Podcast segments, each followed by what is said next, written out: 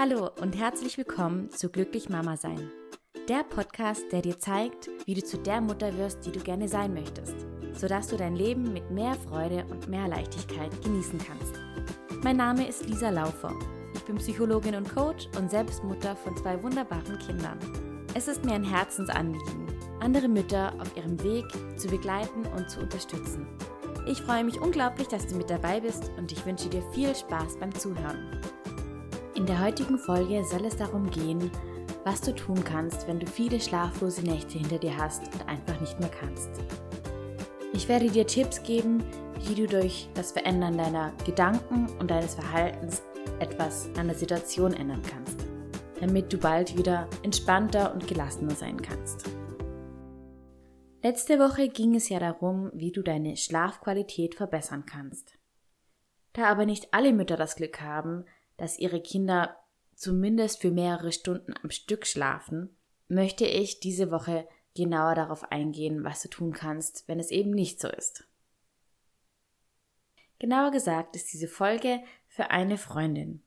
Eine Mutter, die selbst zwei Kinder hat und eines davon eben nicht schläft. Genauer gesagt schläft ihr kleiner Sohn etwa 40 Minuten am Stück und wacht dann auf. So kommt es eben, dass sie seit ungefähr neun Monaten nicht mehr richtig geschlafen hat. Vielleicht kennst du das auch. Nächte, in denen der Schlaf immer wieder unterbrochen wird und wir gefühlt eben die ganze Nacht wach sind. Und dann kann es sein, dass sich dies über Tage, Wochen oder Monate zieht. Wenn das eben nur ein oder zweimal vorkommt, dann können wir eine schlaflose Nacht ganz gut wegstecken Sobald wir aber über viele Nächte hinweg nicht gut schlafen können, also nicht in den Tiefschlaf kommen, immer wieder unterbrochen werden und dann auch wieder schlecht einschlafen, dann merken wir das enorm. Wir sind am Ende unserer Nerven und auch unserer Kräfte. Wir bemerken das, weil wir eben nicht mehr so viel leisten können und weil wir uns selbst nicht mehr unter Kontrolle haben. Was meine ich damit? Normalerweise ist es so, wenn unser Kind nachts wach wird, dann sind wir zwar nicht erfreut, aber wir reagieren, befriedigen das Bedürfnis, das das Kind hat, also wir stillen es, wir geben dem Kind Essen oder wir schauen eben, was los ist und sorgen um das Kind. Wenn wir aber total übernächtigt sind, dann kann es sein, dass wir genervt reagieren oder sogar aggressiv, wenn wir nachts alle Stunden geweckt werden, weil wir einfach nicht mehr können. Aber was können wir nun konkret dagegen tun? Zum einen können wir, wie schon gesagt, etwas an unserem Verhalten ändern und zum anderen an unseren Gedanken. Weil das Verhalten für die meisten von uns naheliegender ist, fangen wir damit an. An dieser Stelle möchte ich dich fragen, wie sieht bei dir der nächste Tag aus, wenn du nachts nicht gut geschlafen hast? Ruhst du dich denn aus oder machst du weiter wie sonst? Aus eigener Erfahrung kann ich sagen, dass wenn ich nachts nicht gut geschlafen habe, dann bin ich morgens beim Aufstehen völlig fertig, habe rote Augen und ich will einfach nur zurück ins Bett. Aber wie sieht dann der Tag wirklich aus? Auch wenn ich es gerne möchte, natürlich lege ich mich nicht zurück ins Bett, sondern ich stehe auf, richte meine Kinder und mich, bereite das Frühstück zu, räume auf und bringe dann meine größere Tochter in den Kindergarten. Zwischendurch gibt es immer wieder Diskussionen mit meiner zweijährigen Tochter und ich merke dabei, dass ich tierisch genervt bin, weil ich einfach nur meine Ruhe möchte. Nachdem ich dann meine Tochter weggebracht habe, komme ich zurück und nutze die kurze Zeit, in der mein kleiner Sohn noch schläft, um die Küche zu machen und setze mich dann an den Schreibtisch und arbeite. Später hole ich dann meine Tochter wieder ab und im Laufe des Nachmittags kommt es immer wieder vor, dass meine Tochter und ich streiten, sie sich auf den Boden schmeißt und mich das unglaublich stresst. Warum kommt es zu solchen Konfliktsituationen? Nicht, weil meine Tochter in der Trotzphase ist, sondern es liegt an mir.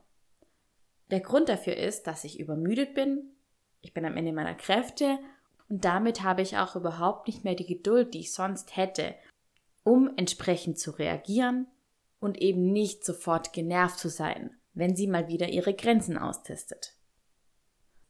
Vielleicht kennst du ähnliche Tage. eigentlich bist du müde, aber es gibt so viel zu tun und zu erledigen. Und dann triffst du dich noch mit Freunden und deren Kindern oder besuchst Bekannte oder Familie.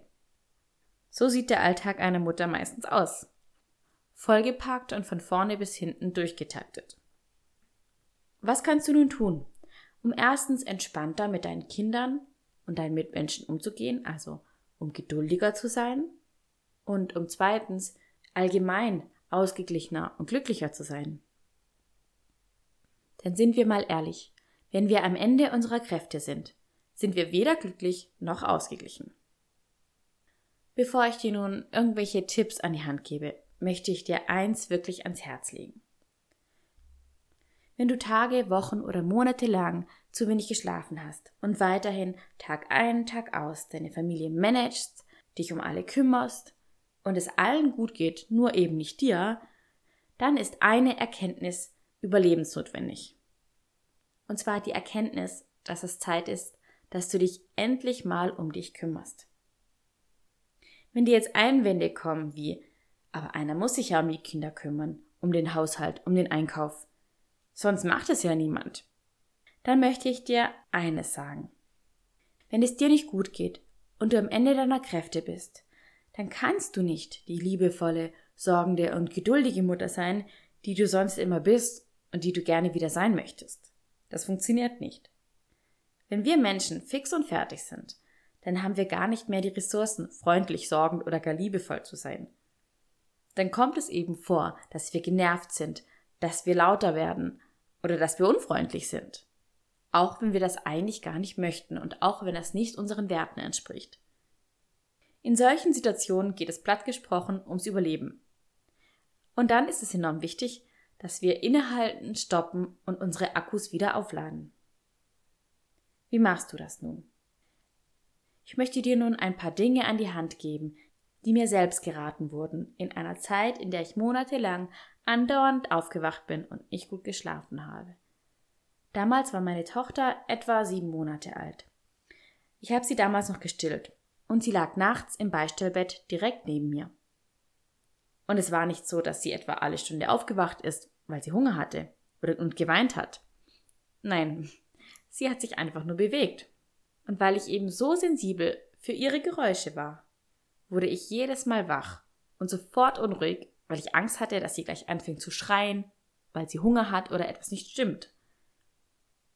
Eigentlich total idiotisch, da denkt man, jetzt könnte man schlafen und dann wird man wach einfach nur aus Angst, sie könnte jetzt Hunger haben oder es könnte etwas sein, beziehungsweise ja, weil man sie hört. Ich war also regelrecht erschöpft. Weil ich aber diese Vorstellung hatte, dass es unglaublich wichtig ist, dass das Kind immer direkt bei mir liegt, wollte ich indirekt gar nicht wirklich etwas an der Situation ändern. Dass es aber nötig war und dass ich wieder Energie brauchte, wurde mir mitgeteilt, und zwar durch meine Mutter. Sie kam damals auf mich zu und hat mir Folgendes angeboten. Sie bot mir an, dass ich eine Nacht ausziehen sollte und mir den Schlaf holen sollte, den ich eben brauche. Ich weiß ehrlich gesagt nicht einmal mehr, wie wir es gemacht haben. Ob sich tatsächlich meine Mutter dann um meine Tochter gekümmert hat oder ob es mein Mann war. Aber wir haben es umgesetzt, sodass ich eben eine Nacht mal wieder schlafen konnte. Ich habe dann gemerkt, dass es so unglaublich gut tut, wenn man mal wieder eine Nacht durchschlafen kann. Auch wenn sich eine Nacht total wenig anhört. Es ist auf jeden Fall besser als keine Nacht. also mein erster Ratschlag an dich. Such dir eine Person, die einmal eine Nachtschicht für dich einlegt.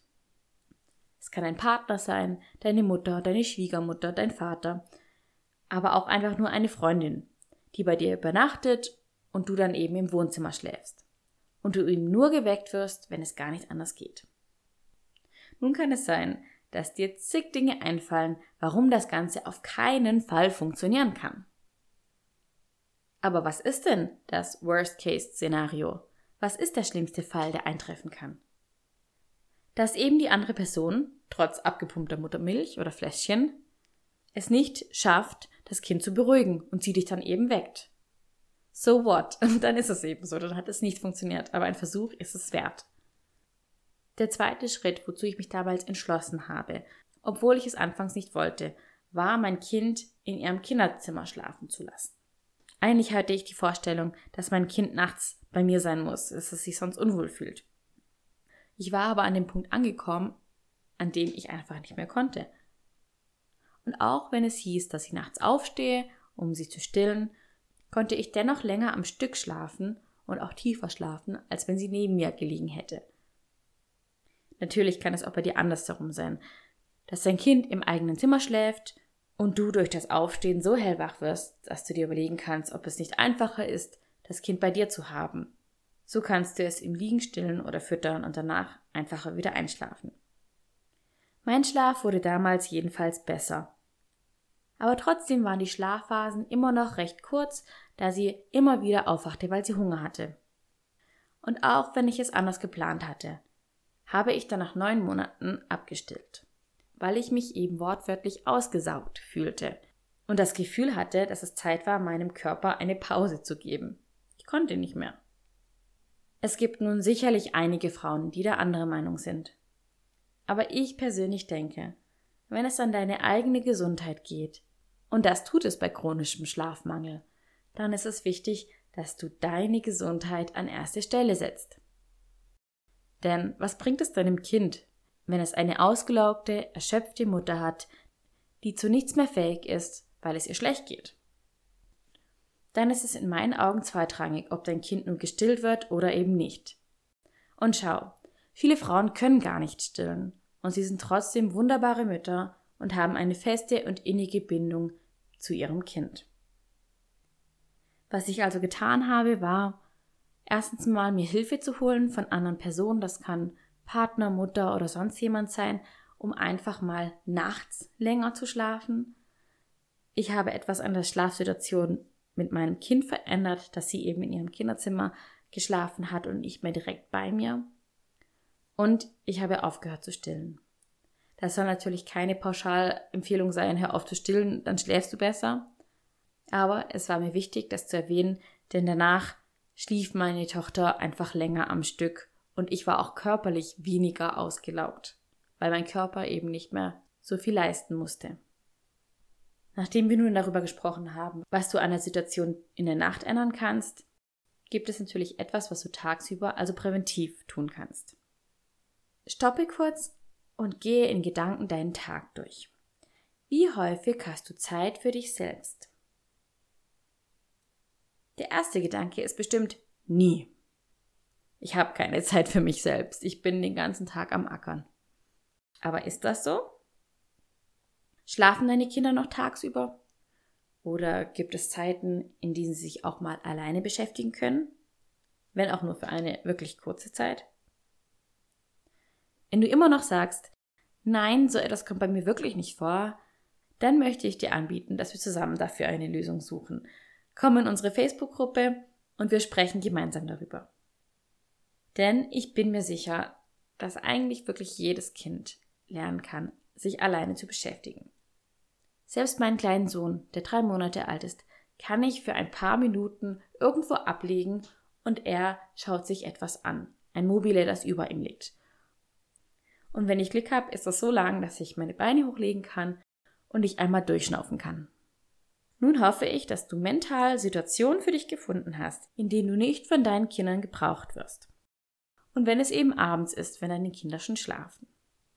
So, dann möchte ich dich bitten, dir die Frage zu stellen, ob du diese Zeit, die du dann hast, auch wirklich für dich nutzt. Was machst du in dieser Zeit, wenn deine Kinder dich nicht brauchen?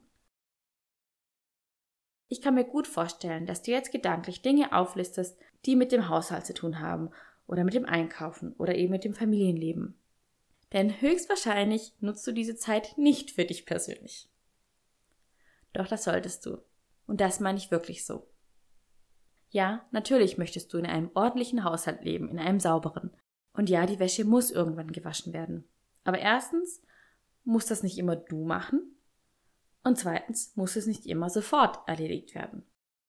Also, entweder holst du dir zum Beispiel Unterstützung, du bindest deinen Partner mehr ein oder du bittest einfach mal jemanden, dich für eine Woche zu unterstützen, oder du lässt diese Arbeit einfach mal ganz liegen für ein paar Tage. Denn ganz ehrlich, die Küche muss nicht immer geputzt werden. Vor allem nicht, wenn das Einzige, was du eigentlich brauchst, Erholung und Schlaf ist. In solchen Momenten ist dieser hohe Anspruch an dich und deinen Haushalt einfach nicht angebracht. Also hier mein Wunsch, den ich an dich richte. Lass den Haushalt einfach mal liegen. Egal, was dein Partner oder sonst wer sagt. Und kümmere dich um dein Wohlbefinden. Das ist so viel wichtiger. Nicht nur für dich, sondern für alle. Nachdem es nun um einige Verhaltenstipps ging, möchte ich noch ansprechen, wie du etwas an der Situation änderst, indem du dich mit deinen Gedanken beschäftigst. Warum soll das funktionieren? Warum sollen Veränderungen an den Gedanken etwas an der Situation ändern? Ich erkläre es dir kurz. Unsere Gedanken, Gefühle und unser Verhalten stehen in direktem Zusammenhang miteinander. Sie beeinflussen sich gegenseitig. Änderst du zum Beispiel etwas an deinem Verhalten, dann resultiert eine neue Erfahrung daraus. Das wiederum führt zu anderen Gedanken und dadurch auch zu anderen Gefühlen. Ich zeige es dir an einem kurzen Beispiel. Wenn du zum Beispiel Angst hast, von Menschen zu sprechen, dann tauchen in so einer Situation Gedanken auf wie ich kann das nicht, was denken die anderen über mich und du fühlst dich höchstwahrscheinlich ziemlich schlecht. Du bist aufgeregt, du bist nervös, dein Körper spiegelt es dir wieder. Und dann wirst du höchstwahrscheinlich stottern, hast vielleicht sogar einen Blackout und dein Vortrag wird vielleicht mäßig gut sein. Wenn du nun aber einen Vortrag hältst und etwas veränderst, und zwar deine Vorbereitung auf diesen Vortrag. Im Vergleich zu den anderen Malen bereitest du dich viel besser vor. Und dadurch sagst du dir auch Dinge wie, okay, dieses Mal bin ich so gut vorbereitet, ich kenne dieses Thema in und auswendig, das klappt. Dann siehst du, dann hast du schon andere Gedanken. Diese Gedanken sind von dir selbst produziert. Das sind Dinge, die du dir selbst sagst. Das gibt dir ein besseres Gefühl, auch ein besseres Selbstwertgefühl. Und höchstwahrscheinlich wird der Vortrag dann anders ablaufen. Du bist dir sicherer und du wirst eben nicht anfangen zu stottern, sondern es wird fließend laufen. Und dadurch, dass du das dann geschafft hast, hast du wieder eine neue Erfahrung gemacht, eine bestätigende Erfahrung und du siehst, wow, cool, es klappt, ich kann etwas verändern und du fühlst dich viel besser, du bist stolz und das nächste Mal wird ein Vortrag überhaupt kein Problem mehr für dich sein. Also kommen wir zurück zu unseren Gedanken und dieser Situation. Wie ich es anfangs schon angesprochen habe, kann es gut sein, dass wenn du nächtelang nicht geschlafen hast, du nachts aufwachst, genervt oder sogar aggressiv bist. Dass du denkst, warum schläfst du nicht einfach? Warum kannst du nicht einfach ruhig sein? Und das ist völlig nachvollziehbar. Vielleicht stillst du dann dein Kind, du fütterst dein Kind, danach liegst du im Bett und denkst, so eine blöde Situation. Warum schläft das Kind nicht? Warum wird es nicht endlich besser? Und ehe du es bemerkst, ist die Zeit schon wieder vorangeschritten und das Kind wacht vielleicht sogar schon wieder auf. Wenn wir Situationen zusätzlich mit unseren Gedanken negativ verstärken, dann wird die Situation garantiert schlimmer. Ich möchte damit jetzt nicht sagen, dass chronischer Schlafmangel an sich etwas Gutes ist. Das ist es nicht. Aber umso schlechter du über diese Situation denkst und je mehr du dich in solche Grübeleien einlässt, in Gedanken, die das Ganze noch verstärken und negativ bewerten, desto schlimmer wird die Situation. Dann wird dein Widerstand immer größer. Was kannst du nun stattdessen tun? Etwas, das ich täglich versuche in mein Leben zu integrieren, ist Achtsamkeit. Ich möchte jetzt nicht groß darüber reden, was Achtsamkeit alles ist. Aber ich möchte eine Grundhaltung hier mit einfließen lassen, die ich für sehr wirksam halte. Und zwar, Achtsamkeit bedeutet, dass wir die Situation, so wie sie ist, wahrnehmen, ohne sie zu bewerten. Es geht also nicht darum, diese Situation gut oder schlecht zu halten. Es geht darum, diese Situation zu beobachten, so wie sie ist. Im Idealfall unvoreingenommen und ohne Wertung. Ich weiß, das hört sich erst einmal echt schwierig an. Denn an Schlafmangel gibt es, so gesagt, nicht wirklich etwas Gutes. Aber ich möchte dich dazu ermutigen, es einfach mal auszuprobieren. Dass du versuchst, die Situation, wie sie nun mal ist, anzunehmen. Und wenn dann Gedanken kommen wie so eine Situation, dann halte inne, Bemerke auch diese Gedanken einfach kommentarlos. Bewerte also nicht deine Gedanken, oh nein, ich habe etwas Schlechtes gedacht, sondern merke einfach, wie es dir geht Und wende dich mal von deinem Kopf ab und zwar in deinen Körper. Schau dann in deinen Körper. Wo fühlst du etwas? Wie fühlt es sich an? Hast du ein Kloß im Hals? Merkst du, dass dein Herz schneller schlägt? Tut dein Bauch weh? Hast du Bauchschmerzen? Welche Empfindungen fühlst du in deinem Körper? Wenn wir lernen, uns in solchen Situationen auf den Körper zu besinnen und zu schauen, wie es uns geht, dann fällt es uns leichter, von den Gedanken wegzukommen und eben die Situation nicht gedanklich noch weiter zu bewerten und zu verstärken, sondern aufmerksam zu beobachten, was gerade eigentlich vor sich geht. Diese Übung ist natürlich nicht für nachts gedacht. Ich bin mir sicher, wenn du nachts aufwachst und du müde bist, dann machst du das nicht. das wäre auch wirklich zu viel verlangt. Aber wenn du tagsüber die Situation hast, dass du über den Schlafmangel nachdenkst oder dass du einfach die Nase voll hast und du nicht mehr willst und du anfängst innerlich dich darüber aufzuregen, dann halte inne und versuch diese Übung anzuwenden. Versuch die Situation, den Moment wahrzunehmen, zu beobachten und zwar in deinem Körper und zu schauen, was geht eigentlich gerade hier vor. Und du wirst merken, anstatt die Situation zu verstärken, dich hineinzusteigern, wirst du ruhiger und kannst vielleicht einfach danach mit etwas anderem weitermachen. So, ich hoffe nun, dass das nicht zu viel war und dass du mir folgen konntest. Wenn nicht, wenn du Fragen dazu hast, vor allem zu dem Teil zu den Gedanken, dann bitte ich dich, schreib mir eine E-Mail, schreib mir eine Nachricht auf Facebook oder sonst wo und frag mich. Ich beantworte gerne Fragen und ich erkläre gerne etwas, wenn du es nicht verstanden hast. Zum Schluss möchte ich noch einmal zusammenfassen, damit du nach schlaflosen Nächten wieder entspannter und gelassener sein kannst solltest du beginnen, dich um dich selbst zu kümmern und dich an erste Stelle zu setzen. Denn diese Situation ist wirklich eine Ausnahmesituation und es ist unglaublich wichtig, dass du auf deine Gesundheit und damit auf dich achtest. Was du also tun könntest, ist zu schauen, dass du wenigstens mal eine Nacht durchschläfst, indem du dir Hilfe holst, indem jemand anderes für dich die Nachtschicht übernimmt, dein Partner, deine Eltern oder auch eine Freundin. Der zweite Punkt war, dass du etwas an der Schlafsituation deines Kindes ändern kannst dass du zum Beispiel schaust, schläft mein Kind zwischen uns, neben mir oder vielleicht in einem anderen Zimmer. Schau, ob eine Veränderung dir hier helfen könnte. Dann kannst du schauen, wenn ein Kind wirklich andauernd nachts kommt, weil es Hunger hat, ob du an dieser Situation etwas ändern kannst und möchtest. Denn bedenke, dass auch der Stillprozess für dich körperlich anstrengend ist.